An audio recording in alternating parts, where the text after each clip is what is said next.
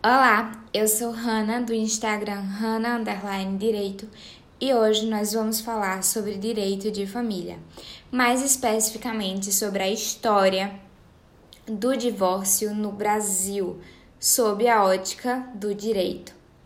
A priori, quando o casamento passou a fazer parte da comunidade civil brasileira, existia a possibilidade de separação existia a possibilidade da separação de corpos, mas a união metafísica do casal continuava existindo.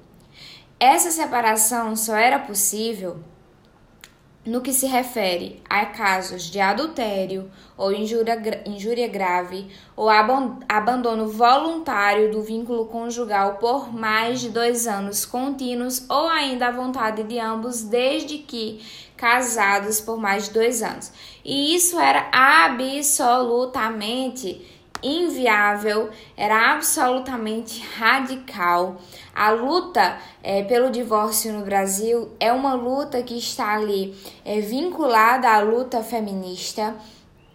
Ah, houve muita luta feminista pelo divórcio que durou dois séculos ah, todas as propostas divorci divorcistas encontravam um embate muito grande com a igreja, é, que no caso a igreja católica, que por sua vez é, pontuava que ali estava uma, um vínculo sagrado que deveria ser até a morte. E aí o que acontecia?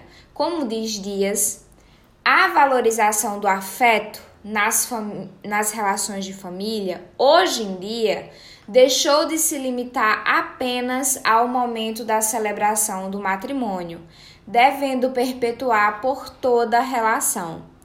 Disso resulta que, cessando o afeto, está ruída a base de sustentação de família e a dissolução do vínculo do casamento é o único modo de garantir a dignidade da pessoa. Hoje nós entendemos que às vezes é importante ah, que o divórcio aconteça para que haja a dignidade da pessoa, das pessoas envolvidas, inclusive daquela família.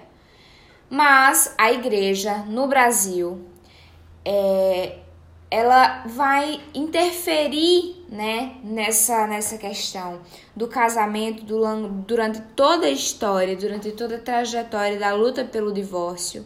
E a priori ela introduz uma sensível modificação é, no tocante à dissolução do casamento, porque existia um entendimento de que era um sacramento e é um sacramento, né, para a Igreja Católica. O casamento seria indissolúvel, absolutamente indissolúvel, um dogma, um dogma. E isso traz grandes dificuldades para a separação do, dos divórcios dos casais, inclusive daqueles que, é, nos quais ambos queriam o divórcio. Aos poucos, as coisas foram mudando gradativamente. Afinal de contas, é de modo gradativo, mas as sociedades mudam. E Venosa, lá em 2009, ele traz que é criada a teoria da separação de corpos, que fazia cessar a vida em comum sem a possibilidade de contrair novas núpcias, depois do desquite, que entra em vigor em 1916, veio a emenda constitucional de 77, que introduz o, o divórcio no ordenamento brasileiro. Então, antes da gente ter o divórcio, que é um divórcio a priori sujeito a uma é, anterior separação, nós temos um instituto que vai ser chamado de desquite. É quando a gente divide o casamento em duas etapas: uma sociedade conjugal e vínculo conjugal. A sociedade conjugal é a união de dois corpos e o vínculo conjugal é, a, é o vínculo metafísico, o casamento no sentido metafísico da união. No caso, a primeira etapa, né, a sociedade conjugal, seria a união dos corpos e a união de, bem, de bens também estaria inclusa. E aí, o disquite, ele vai separar no que se refere à união de corpos e à união de bens. Ele separa aqueles dois corpos, mas aquele vínculo metafísico do casamento continua existindo, tanto que não se pode contrair um novo casamento. Após o desquite, nós viemos a ter é uma etapa lá em 77, que é aquela etapa que é, realmente ela coloca é, o, o, o Brasil como um país que aceita o divórcio, coloca esse divórcio como sendo sujeito a uma etapa de separação, né? Então, o divórcio é possível para casais já separados, ou seja, havia uma separação já de fato há mais de dois anos, ou aqueles que desejam se divorciar a partir de agora até o divórcio devem estar separados de fato por cinco anos.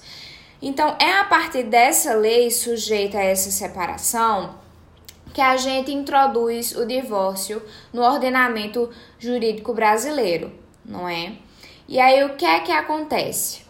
Previa o pedido de divórcio sem a prévia separação judicial, somente era possível para o casal já separado de fato há mais de cinco anos. Então, se eles já fossem separados de fato há mais de cinco anos, aí sim poderia. O que é isso separado há mais de 5 anos? Não ter relações sexuais, não ter nenhum vínculo de casamento. E eram levadas, inclusive, testemunhas para a audiência, uma baixaria.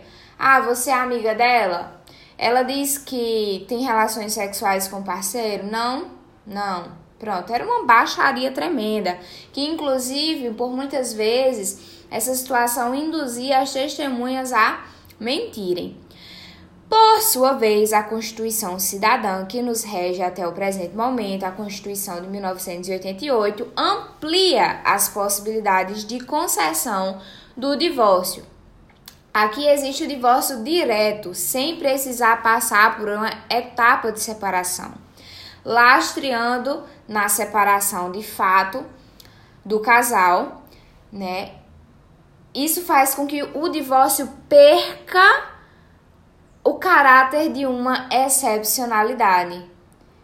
E passa a ser possível é, que exista esse divórcio de uma maneira muito mais simples. O casamento civil pode ser dissolvido pelo divórcio após prévia separação judicial por mais de um ano, nos casos expressos em lei ou comprovada separação de fato por mais de dois anos. Mas perceba que, a priori, a Constituição Federal ainda se remete lá no seu artigo 226, parágrafo 6, que era preciso haver um divórcio direto após uma prévia separação judicial de um ano ou de fato por mais de dois anos. Agora, com a emenda constitucional é, número 66 de 2010, que a gente chama da lei de divórcio, é, isso foi alterado. E hoje a Constituição Federal diz que o casamento civil pode ser dissolvido pelo divórcio. Dessa forma, nos dias atuais, o divórcio independe de qualquer passagem de tempo ou separação judicial. Basta que haja a vontade de um ou de ambos os cônjuges para dar início ao processo. É verdade que essa emenda constitucional de número 66 lá em 2010, ela fez com que se dividisse duas correntes. Uma corrente que diz que a separação não existe mais, que é uma corrente majoritária, né? É, essa corrente que diz que a separação não existe mais é a corrente do IBDFAM. é adotada pela doutrina, adotada pelos tribunais estaduais, mas ela é minoritária no STF. E aí, é, existe também uma corrente adotada pelo ADEFAM, que diz que a separação ainda existe, mas ela não é obrigatória para que haja o divórcio. Essa ela é minoritária na, do, na doutrina, minoritária nos tribunais estaduais, mas é majoritária no Supremo Tribunal Federal, no STF. Ela diz que retirou-se a separação, que não retirou-se a separação. Ela existe, ela só não é mais obrigatória. E hoje, quem usaria essa separação? Essa separação ela seria usada pra, por alguém que quer se divorciar, mas não quer entrar em confronto com sua religião. Então ele usa a separação ao invés do divórcio. Por exemplo, um católico fervoroso, uma vez divorciado, ele não pode mais comungar. Então ele pode optar por, ao invés do divórcio, fazer a separação. Dúvidas sobre o fim do casamento também seria uma outra, um outro que para se optar pela separação ao invés do divórcio. O casal tem, é, tem dúvidas sobre esse fim. Então, ao invés de se divorciar, eles optam por se separar. E aí, gente, esse divórcio, a gente sabe que ele pode vir a ser consensual ou litiginoso. Mas sabemos também que basta que uma das partes queira o divórcio. O casamento, para haver continuidade, ambos precisam querer. Um não querendo, fim de papo. O divórcio pode ser consensual ou litiginoso, nas palavras de Dias, lá em 2013. O consensual é quando os cônjuges decidem de comum acordo dissolver o casamento.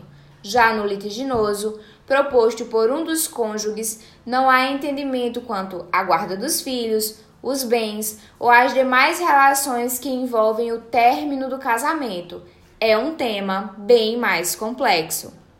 E aí, nós temos é, os procedimentos do divórcio que vão ser previstos lá no Código de Processo Civil do 693 ao 699 e nós sabemos que os, aos processos contenciosos de divórcio, separação, reconhecimento e extinção de união estável, guarda e visitação filial, nós vamos estar no 693. Mas todos os esforços serão empreendidos para uma solução consensual da controvérsia, como diz o artigo 694 do Código de Processo é, Civil. E aí vejamos, Conrado Paulino de Rosa diz o seguinte: na esteira, é, artigo 694 do Código de Processo Civil estabelece-se que nas ações de família, todos os esforços serão empreendidos para a solução consensual da controvérsia, devendo o juiz dispor do auxílio de profissionais de outras áreas do conhecimento para a mediação e conciliação. Além de reconhecer o espaço para o trabalho interdisciplinar, desde há muito aplicado nas varas de família, o parágrafo único do mesmo dispositivo prevê que a requerimento das partes, o juiz pode determinar a suspensão do processo enquanto os litigantes é, os litigantes se submetem à mediação extrajudicial ou a atendimento multidisciplinar, sempre prezando aí, por no caso dos filhos, a saúde mental dos filhos, sempre prezando aí pelo fato de estarmos falando de um momento extremamente delicado, um momento de divórcio, um momento extremamente delicado, que nos traz a um outro tema que será abordado em um outro podcast, que é a alienação parental.